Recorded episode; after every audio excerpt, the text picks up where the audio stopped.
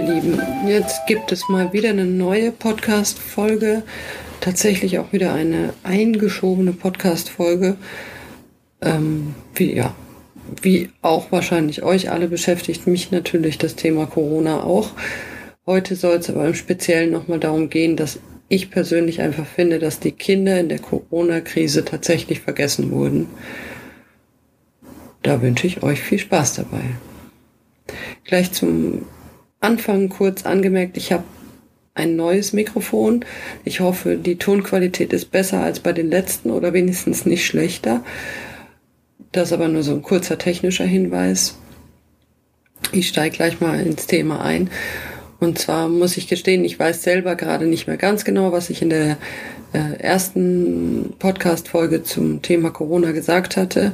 Müsste es jetzt selber nochmal hören, um es genau zu wissen. Aber unabhängig davon, was damals war, man kann in diesen Tagen wirklich sagen, zwei Monate ist damals, will ich heute einfach nochmal den Podcast nutzen, um wirklich einfach nochmal zu sagen, dass ich so, so schade finde, dass die Kinder so wenig Berücksichtigung gefunden haben in dieser Krise. Ich gehöre, ich habe keine komischen Theorien und ich will auch gar nicht gegen irgendjemanden hetzen oder finde irgendwie alles schlecht oder nichts ist richtig von all den ganzen Maßnahmen. Darum geht's mir auch überhaupt nicht. Trotzdem finde ich, dass die Kinder auch ein großes Recht haben auf Leben und dass man deren Leben nicht einfach auf Null runterfahren kann. Für mich ist der wirklich erstmal ganz, ganz simple und einfache Grund, dass Kinder einfach noch so viel Leben vor sich haben. Wenn man einfach davon ausgeht, dass wir irgendwelche Durchschnittsalter erreichen, die ich jetzt gar nicht kenne, aber man, finde ich, darf davon ausgehen, dass ein Kind einfach noch länger lebt als ein Erwachsener, noch länger lebt als ein älterer Erwachsener. Und ich finde tatsächlich und meine die Aussage überhaupt nicht böse und auch nicht im Sinne des Wertes eines Menschen, einfach nur im Sinne dessen, wer lebt, wer lebt noch länger, also wer wird einfach noch länger in dieser Welt ja Dinge verändern oder auch damit umgehen. Und ähm, deswegen finde ich die Menschengruppe sozusagen einfach so wichtig. Und gleichzeitig finde ich, ist es die Gruppe, die eben nicht gut für ihre Rechte einstehen kann, weil sie können nicht demonstrieren, sie können keine Diskussionen, keine Debatten darüber führen, sie können kein Geld dafür ausgeben. Sie sind halt auch gleichzeitig die schwächste Gruppe so gesehen, zumindestens aus meinem Blickwinkel. Ich muss dazu sagen, auch die Menschen, die jetzt in Altersheimen sind, finde ich, die hat man auch ganz schlimm behandelt. Aber da stecke ich einfach nicht drin, weil ich niemanden im Angehörigenkreis habe oder auch Bekanntenkreis, der jetzt in so einem Heim untergebracht ist. Deswegen will ich darüber auch nichts sagen. Ich kann dazu nichts Qualifiziertes sagen. Aber zum Thema Kinder kann ich was Qualifiziertes sagen. Ich habe ja nun mal selbst eine vierjährige Tochter und lebe ja in der Situation.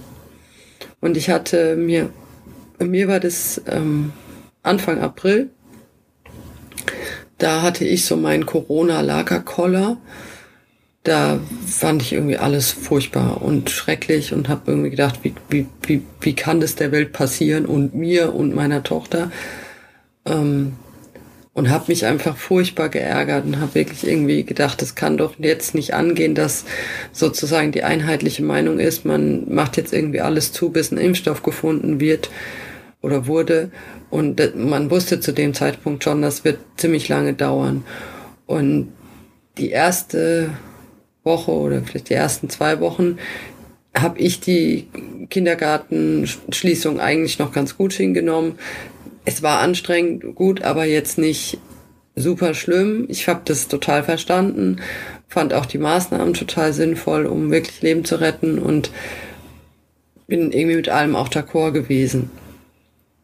Nur eben dann Anfang April war es wirklich so, dass ich gesagt habe, na gut, es zeichnet sich ab, dass die Maßnahmen nicht gelockert werden, also keine der Maßnahmen gelockert wird. Und ähm, ich habe einfach für mich gesagt, es kann doch nicht sein, dass man jetzt über Jahre, Jahrzehnte hinweg gesagt hat, für Kinder sind andere Kinder wichtig, für Kinder ist Schule wichtig, für Kinder ist, ja, Kindergarten wichtig, beziehungsweise halt ein pädagogischer Auftrag. Spielplätze sind wichtig, Bewegung ist wichtig und, und, und, und, und. Und jetzt kommt eine Pandemie. Gut, ist noch nie da gewesen, ist auch furchtbar. Ich will die jetzt auch nicht verharmlosen. Aber plötzlich hat das alles kein Gewicht mehr. Das, das konnte ich mir einfach nicht erklären. Das war für mich wirklich völlig unverständlich.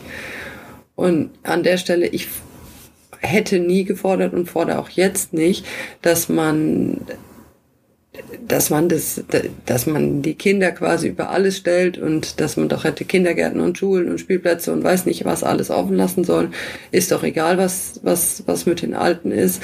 So will ich das auf keinen Fall sagen. Überhaupt nicht. Ich finde nur, dass es eine genauso hohe Wichtigkeit hat, wie quasi die infektionsschützenden Maßnahmen, also sprich, dass eben die Infektionszahlen runtergehen, die sind natürlich super wichtig und Leben retten im Sinne von keiner stirbt an Corona ist auch super wichtig. Aber Kinder sind auch super wichtig und deren Interessen sind auch super wichtig. Und ich finde, man hätte zumindest beides in eine Waagschale legen müssen. Und ich hatte das Gefühl, es wurde nicht mal in eine Waagschale gelegt, sondern es wurde einfach nach außen gestellt, gesagt, das machen wir jetzt zu alles. Und dann ist das halt so, jetzt müssen das die Eltern und die Kinder halt irgendwie mal klarkriegen. Und äh, das wird schon nicht so schlimm sein. Ich bin kein Kinderpsychologe oder habe mich äh, nicht eingehend mit dem Thema beschäftigt. Ich weiß nicht, ob es so schlimm sein würde, würde, können oder wäre, hätte. Mein Gefühl sagt mir nur einfach, dass es in diesen Umfang fänglichen Maßnahmen einfach zu wenig die Kinder berücksichtigt hat. Und ich weiß noch, wie ich mit einer Freundin gesprochen habe ähm, und gesagt habe, ich verstehe das ja alles mit dem Abstand. Ich verstehe auch, dass der Kindergarten geschlossen werden musste. Ich verstehe auch, dass es wirklich ein großes Infektionspotenzial gibt in Kindergärten und Schulen. Das verstehe ich alles. Ich verstehe auch, dass man sich nicht mit Leuten treffen soll und, und, und, und, und.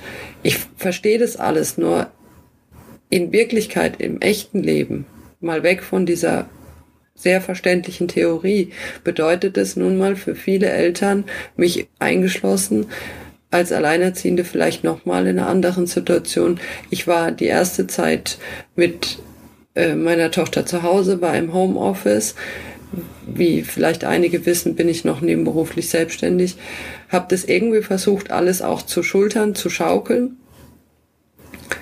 Und in, ich sag mal, in den harten Tagen, das war ein komplettes Wochenende, da war mir ehrlich gesagt ziemlich egal, ob irgendein Spielplatz offen oder zu hat, ob ich irgendjemanden treffen darf oder nicht. Ich hätte sowieso keine Möglichkeit gehabt, zeitlich, weil ich so viel arbeiten musste und dann nebenher halt irgendwie noch meine Tochter in irgendeiner Art bespaßen sollte und versorgen und den Hund, den wir ja auch noch haben. Da war mir das jetzt für den Moment ehrlich gesagt ziemlich egal, weil ich wäre gar nicht mehr dazu gekommen. Aber ich war nach drei Tagen auch äh, ordentlich bedient und habe gesagt, das ist nicht möglich. Wenn ich das jetzt eine Woche mache, bin ich wahrscheinlich irgendwie reif für, weiß ich nicht was. Und das meine ich nicht, weil ich nicht, weil ich kein Stresslevel habe oder sonst was, sondern wirklich schlicht und ergreifend, weil es nicht geht, weil man dann arbeitet, ständig das Kind zusammenfaltet, wenn es einen stört, was völlig normal ist und nichts mit einem unfreundlichen oder unverschämten Kind zu tun hat. Vierjährige beschäftigt sich nun mal nicht den ganzen Tag alleine. Und dann hat man schlechtes Gewissen, eigentlich beiden gegenüber dem Kind und der Arbeit, weil irgendwie die Arbeit wird nicht fertig, das Kind ist irgendwie unzufrieden und man kann eben auch nicht ausweichen. Man kann nicht eine andere Familie um Hilfe bitten, dass sie mal aufs Kind aufpassen, weil man soll ja niemanden treffen. Man kann die Oma, Opa, wie auch immer, auch nicht mit einbeziehen, weil die sind ja Risikogruppe. Man weiß ja nicht, gerade die erste Woche nach Kindergartenschließung hatte man ja wirklich Potenzial, sich das Virus eingefangen zu haben. Und in meiner besonderen Situation kam noch dazu, dass äh, Nia jetzt tatsächlich auch Husten hatte. Kein Corona-Husten, aber Husten. Husten ist Husten. Will man auch keinen mit infizieren äh, wenn gerade eine, eine Lungenkrankheit umgeht, ist auch nicht so schick, habe ich festgestellt, in Corona-Zeiten ein hustendes Kind zu haben. Ähm, aber das jetzt nur nebensächlich. Und das hat mich einfach wirklich umgetrieben und auch traurig gestimmt. In meinen Augen hätte man von Anfang an den Familien sagen können, oder sagen wir nicht von Anfang an, da konnte man die Dauer ja nicht abschätzen. Aber in dem Moment, wo man abschätzen konnte, das wird noch eine ganze Ecke gehen mit der Kindergartenschließung, ich finde, da hätte man sagen sollen, jede Familie darf eine Familie benennen. Von mir aus muss die schriftlich irgendwo angegeben werden, wie auch immer, mit Daten und Straten und tralala und weiß ich nicht was. Und mit der darf man sich aber abwechseln mit der Kinderbetreuung. Die darf man sehen, die darf man treffen, wie auch immer. Mit der kann man sich helfen. Jetzt weiß ich gar nicht, ehrlich gesagt, ob das ganz viele Familien gemacht haben, vielleicht auch ihr als Hörer. Ich habe mich da wirklich peinlichst genau dran gehalten. Gerade Kinder haben wir nicht getroffen, weil ich ja wusste, die können keinen Abstand halten. Erwachsene habe ich einen einzigen Sozialkontakt aufrechterhalten mit Abstand, weil ich für mich überlegt habe, ich wollte mich da wirklich dran halten. Aber null Sozialkontakte waren für mich einfach nicht möglich. Und da muss ich auch sagen, will mich damit nicht entschuldigen und vielleicht geht es jedem so. Ich habe ja aber nur meine Perspektive und mein Leben.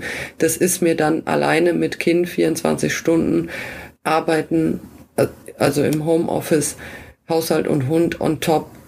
Das packe ich nicht ohne irgendeine Art von, von Ausgleich, wo vielleicht mal irgendjemand anders meinem Kind mal die Schuhe anzieht, wenn, wenn ich irgendwie wieder nach Hause tippeln will oder meinem Kind mal ein Glas Wasser holt.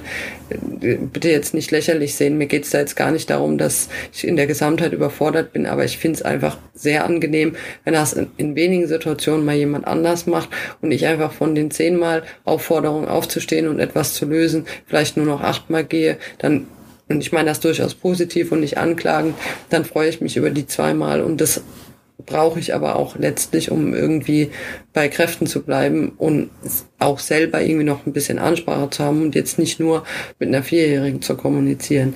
Und telefonieren ist immer so eine Sache mit Kindern. Klar kann man telefonieren, auch wenn Kinder schlafen, im Bett sind. Ich finde untertags, ich weiß nicht, wie es euch Eltern geht, ist es wahnsinnig schwierig, weil man wird dann auch am Telefon ständig unterbrochen.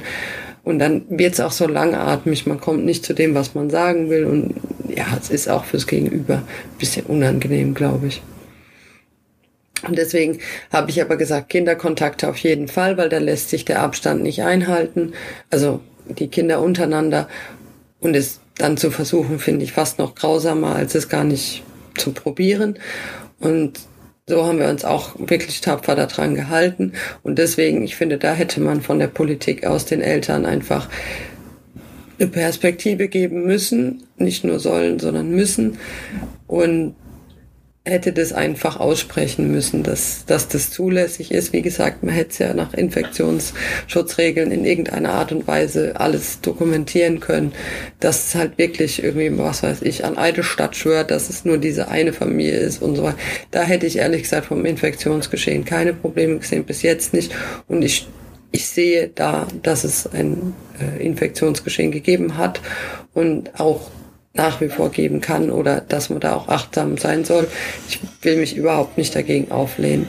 Geht es eigentlich wirklich nicht zu sagen, alles ist schlecht, sondern man hat da was vergessen. Und dasselbe gilt für mich auch mit den Spielplätzen. Die wurden auch geschlossen. Man muss mal wirklich nochmal aufzählen. Den Kindern hat man von heute auf gleich alles weggenommen. Man hat gesagt, kein Kindergarten, äh, keine Freizeitvereine, keine Oma und Opa, keine Freunde, eigentlich niemanden. Und das, finde ich, ist in der Sache einfach zu heftig gewesen. Für Kinder, wie gesagt, die das ja nicht verstehen können, denen man ja nicht sagen kann, ah, das geht bald bestimmt alles wieder oder ach, äh, mach doch ein bisschen Videospielen. Also damit meine ich mit Kindern über Videospielen. Ähm, und so. Also die das eben auch gar nicht kompensieren können. Oder sehr schlecht zumindestens. Ähm, da war das, finde ich, einfach, einfach sagen wir noch genauer, nicht zu viel der Maßnahmen, aber zu wenig daran gedacht, dass irgendwas vielleicht die Kinder schon noch brauchen, um glücklich und zufrieden zu sein und respektive natürlich dann auch die Eltern. Und ich finde die Spielplätze, gut, ich weiß nicht genau, vielleicht hat man es zu dem Zeitpunkt wirklich nicht gewusst, aber die Spielplätze waren meines Erachtens nach nie so ein hohes Infektionsrisiko, ähm, weil es draußen ist, weil Kinder in meinen Augen sowieso auf dem Spielplatz tendenziell eher Abstand zueinander halten. Ähm, und man hätte ja von Anfang an das irgendwie auf eine Personenzahl begrenzen können. Also entsprechend der Kinder, äh, Kinderspielplatzfläche, ja. Und klar, dann hätte es wieder jemand geben müssen, die Polizei, die das dann nachher auch noch umsetzt und dann wäre vielleicht irgendwie Martha zu lange auf dem Spielplatz gewesen, weil Herbert auch noch drauf will. Aber ich finde, man hätte es doch mal probieren können. Vielleicht wäre das passiert, vielleicht auch nicht. Man hätte es probieren können und dann hätte man sie immer noch radikal schließen können oder wie auch immer. Aber das hat mich tatsächlich schon Anfang April äh, geärgert, und jetzt gerade finde ich es irgendwie wieder ziemlich dramatisch, weil man jetzt seit dem 18. Mai gesetzlich ist es okay, dass die Kindergärten zu einem schrittweise Regelbetrieb zurückkehren. Ich finde schon immer die Ausdrucksweise großartig. Schrittweiser Regelbetrieb auf 50 Prozent, also kann es ja gar kein Regelbetrieb sein, aber unabhängig davon gibt es jetzt natürlich zumindest hier in Baden-Württemberg, leider keinerlei Konzepte, wie die Kindergärten öffnen könnten, sollten, beziehungsweise die Notbetreuung läuft, die läuft auch gut, aber was quasi mit den darüber hinaus verbleibenden Plätzen, wenn die 50 Prozent Marke noch nicht belegt ist, bleibt, ist, gibt es keinerlei Klärung. Jetzt haben wir heute, wo ich den Podcast aufzeichne, den 22. Mai. Das heißt, ähm, es ist schon wieder eine Woche ins Land gezogen für, für die Kinder, die nicht in den Kindergarten können, obwohl sie rechtlich dürften. Und sowas, ich weiß nicht, wie es da euch geht, aber sowas ärgert mich immer ganz besonders, wenn die armen Zwerge, die niemand was zu Leide getan haben, jetzt an, an solchen blöden Verwaltungsstrukturen scheitern und, und es einfach nicht vorangeht und da einfach keine Konzepte erarbeitet wurden. Die sind ja nun schon eine Weile zu, die Kindergärten. Und da hätte man ja mal drauf kommen können, dass Kinder diesen Abstand nie halten können werden, auch nicht nach den Sommerferien, auch nicht in drei Monaten oder sonst irgendwann. Das heißt, es war ja ein, ein gegebenes Problem, nenne ich es jetzt mal, ähm, was man hat nicht ausmerzen können. Also sprich, ganz vereinfacht gesagt, wo man mit einem Infektionsgeschehen einfach rechnen muss. So. Und ähm, ich bin der Meinung, auch zum Beispiel bei der Plätzevergabe von Kindergärten, da war ja relativ schnell, ich glaube am 27. April, äh, war schon sozusagen die zweite Stufe der erweiterten Notbetreuung, wo neben den systemrelevanten Berufen auch noch äh, präsenzpflichtige, nach, vernachlässigte Kinder und so hin durften.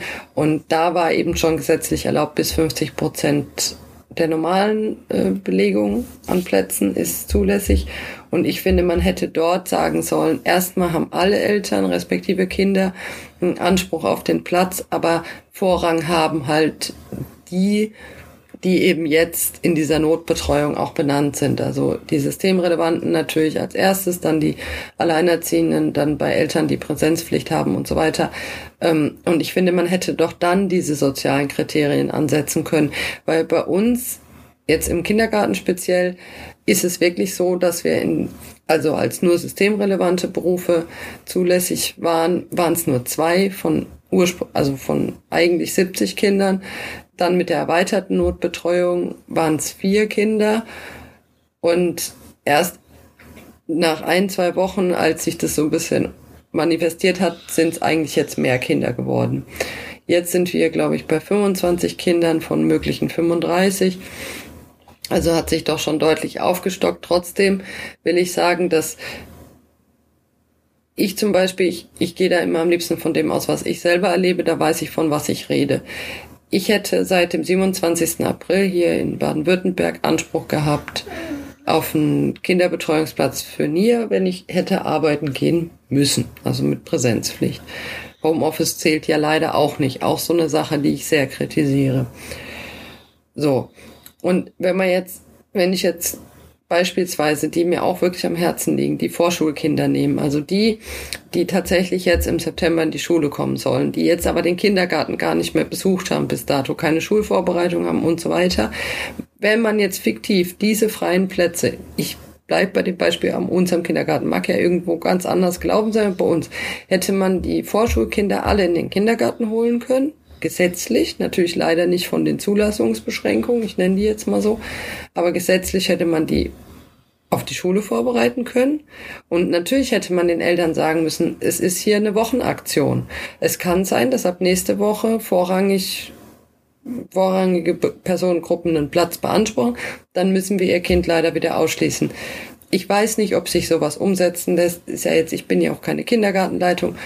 Aber ich denke doch, man hätte es doch nutzen können für die Kinder, ähm, dass sie sich sehen können und dass sie so eine gewisse Struktur irgendwie haben.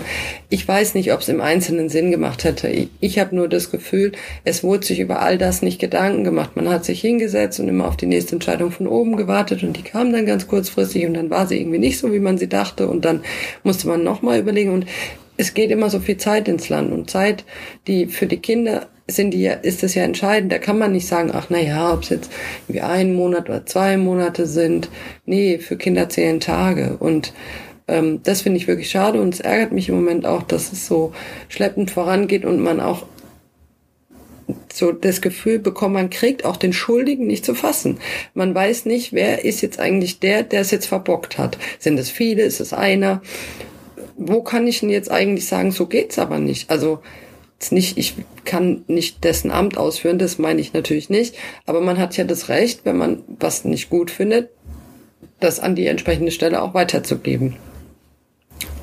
Und da, ich finde, da ist jetzt so viel durcheinander gekommen mit, mit den ganzen Verordnungen, dass man selber schon gar nicht mehr weiß, wer ist, wer ist jetzt für was zuständig, was ist denn jetzt eigentlich für eine geltende Verordnung und wie, wie, wie kann man es lösen.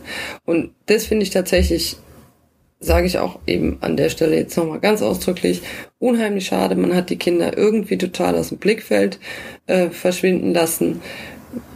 Wisst ihr alle selber, die Bundesliga spielt wieder, die Ladengeschäfte sind wieder offen und die Kindergärten sind immer noch zu. Ich kann mir das auch alles erklären. Ich, natürlich ist, das ist plausibel. Natürlich ist das Infektionsgeschehen in einem Kindergarten wesentlich wirklich wesentlich höher als in einem Einzelhandelsgeschäft. Ich will darüber auch nicht streiten, schon gar nicht wissenschaftlich, wie ich irgendwie in letzter Zeit immer scherzhaft sage, wir Virologen im Homeoffice. Also ich bin auch so ein Virologe im Homeoffice. Ich will das nicht, nicht bestreiten. Wir haben dann Infektionsherd, nennen wir es ruhig so, der schlecht zu kontrollieren ist. Nur um überhaupt da Ansteckung zu haben, muss es ja auch eine gewisse Neuinfektionszahl in dieser Stadt, in dieser Kommune, in diesem Landkreis geben. Und wenn man da irgendwie bei einem am Tag ist, der noch dazu ja offensichtlich gemeldet wurde, kann ja auch die Dunkelziffer nicht jetzt riesenhaft hoch sein. Und wie gesagt, selbst wenn, hätte man nicht irgendwie Maßnahmen ergreifen können, dass man Clustertests Tests gemacht hätte im Kindergarten, immer reihum. Natürlich ist es auch kein 100 Prozent, weil das ist eine Momentaufnahme. Es kann zu früh, zu spät abgestrichen werden, falsch abgestrichen werden. Ich weiß das alles. Nichtsdestotrotz ist das halt nun mal das Einzige, was wir haben. Wir haben nur diese Tests ähm, auf eine aktive Infektion und äh, und, und wir haben den Salat, das Problem, dass, dass Kinder im Kindergartenalter den Abstand nicht einhalten, die Hygieneregeln nicht befolgen können. Und ich denke, der Weg ist nicht, dass man jetzt sagt, man macht es zwei Jahre zu. Und selbst wenn das der Plan ist oder gewesen wäre, dann finde ich auch da hätte man an die Eltern kommunizieren sollen. Das ist jetzt irgendwie der Plan. Ihr müsst euch wirklich was langfristiges ausdenken. Vielleicht geht ihr doch auf eine Tagesmutter oder, oder, oder ich finde, auch das wäre eine gangbare Lösung gewesen. Nur die Kinder einfach das Problem Kinder nicht zu bearbeiten, finde ich so schlimm. Nicht, dass es, ich will nicht widersprechen, dass es schwierig ist. Ich will nicht widersprechen, dass es vielleicht auch trotzdem nur schlechte Lösungen gegeben hätte oder, oder, oder. Aber ein wenig, ein ganz klein wenig hätte man den Kindern lassen müssen. Sei es, dass sie noch einen Freund treffen dürfen, sei es, dass sie noch einen Spielplatz besuchen dürfen was auch immer, sei es, dass sie noch einen Tag in der Woche in den Kindergarten dürfen oder, oder, oder. Aber null, finde ich, ist definitiv viel zu wenig. So, ich habe jetzt die Podcast-Episode dazu genutzt, mir das von der Seele zu sprechen, euch mitzuteilen. Ich weiß nicht, wie es euch geht. Vielleicht äh, hat der eine oder andere Lust, mir mal zu schreiben, wie es euch ergangen ist in der Zeit. Vielleicht auch, was ihr jetzt unternommen habt, um, um eurem Ärger Luft zu machen oder ja, vielleicht habt ihr gar keinen Ärger, weil ihr findet es gar nicht oder sowas. Und als letztes hier am Ende der Episode, ich hatte äh, eben, weil ich mich in der Zeit so geärgert hatte und gedacht habe, na gut, irgendwas muss man machen. Sonst, ich finde immer ein bisschen blöd, wenn man meckert und nichts tut. Und ich hatte dann tatsächlich der äh, Bundeskanzlerin Merkel einen Brief geschrieben über die Situation auch worüber ich mich ärgere, aber gut, also gut im Sinne von jetzt nicht irgendwie beschimpfend oder dergleichen geschrieben und habe damals für mich irgendwie gesagt, so jetzt habe ich meinen Ärger an die richtige Stelle weitergeleitet, jetzt muss ich mich darüber auch nicht mehr ärgern und ich muss wirklich sagen, seither ging es uns in, in der Corona-Zeit äh, sehr, sehr gut. Wir sind mit allem gut zurechtgekommen. Ich bin dann von äh, Homeoffice tatsächlich auf Kurzarbeit und musste dann dementsprechend aber auch nicht mehr arbeiten. Und äh, wir sind gut durchgekommen durch die Corona-Zeit. Also vor allem so, ich nenne es jetzt mal, wo mein persönlicher Wendepunkt war, wo ich gesagt habe, okay, das ist nicht cool, aber ich wende mich jetzt an die entsprechende Stelle, die das letztlich irgendwie zumindest zu verantworten hat, vor allem zu dem Zeitpunkt ja noch zu verantworten hatte. Ähm, und dann sage ich, mein Ärger ist an der richtigen Stelle und jetzt muss ich mich auch nicht weiter ärgern. Jetzt arrangieren wir uns mit dem, wie es ist, nutzen halt die anderen Plätze, die man so, wir wohnen mitten in der Altstadt, äh, in einer äh, Stadt und nutzen halt einfach die anderen Plätze, die es halt so gibt. Und letztlich ein Kind braucht natürlich nicht zwangsläufig einen Spielplatz, um sich draußen bewegen zu können. Ähm, das möchte ich so auch nicht gesagt haben. Man findet immer irgendwo äh, noch ein Plätzchen. Aber hier in, in der Stadt, in der wir wohnen, wurden dann zeitweise auch die Parks gesperrt und all diese ganzen äh, Krämpfe und wo man, wo, wo ich es wirklich nicht mehr verstanden habe, weil die Infektionszahlen sind hier im Landkreis und auch in der Stadt zurückgegangen. Und dann hat man angefangen, auch noch die öffentlichen Plätze zu sperren und das nicht und hier nicht und da nicht. Und also das fand ich dann tatsächlich auch zu viel. Aber Nichtsdestotrotz haben wir es alles in allem gut gehabt. Wir haben zumindest ein Gemein also vom Mehrfamilienhaus einen Gemeinschaftsgarten, wo man sich irgendwie ja aufhalten kann. Und ähm, da ist man dann zwar auch nicht allein, weil es ja Mehrparteienhaus, waren wir auch nicht. Deswegen habe ich das auch immer so ein bisschen gemieden. Aber ja, alles in allem will ich, will ich für uns persönlich nicht klagen. Ja, nur eben in der Gesamtheit tut's mir wirklich leid und weh für die Kinder, gerade jetzt auch für die Vorschulkinder, die auch leider keinen besonderen, also hier in Baden-Württemberg zumindest nicht, kein besonderes Augenmerk bekommen haben. Genau, schreibt mir gerne mal. Brief mit der Bundeskanzlerin habe ich erwähnt.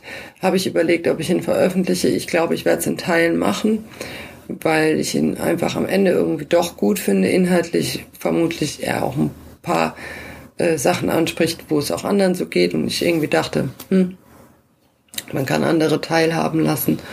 Und das werde ich aber dann in Textform nochmal veröffentlichen. Vielleicht lese ich ihn auch vor, weil das ja irgendwie auch immer ganz schön ist, wenn man so einen Brief von dem Autor hört und macht dann irgendwie beides. Aber in jedem Fall werde ich es als Text nochmal machen. Jetzt habe ich euch hier auf jeden Fall tatsächlich, ich sehe das hier gerade am Computer laufen, äh, 27 Minuten und 40 Sekunden ans Ohr gequatscht. Ich hoffe, es war nicht zu lang. Wie gesagt, es interessiert mich eure Meinung ganz allgemein. Wie seid ihr durch die Corona-Zeit gekommen bisher? Und im Speziellen, was habt ihr für eure Kinder getan? Oder fühlt ihr euch auch so ein bisschen im Regen stehen lassen?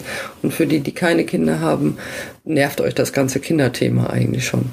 Vielen Dank fürs Zuhören. Bleibt alle gesund und tschüss.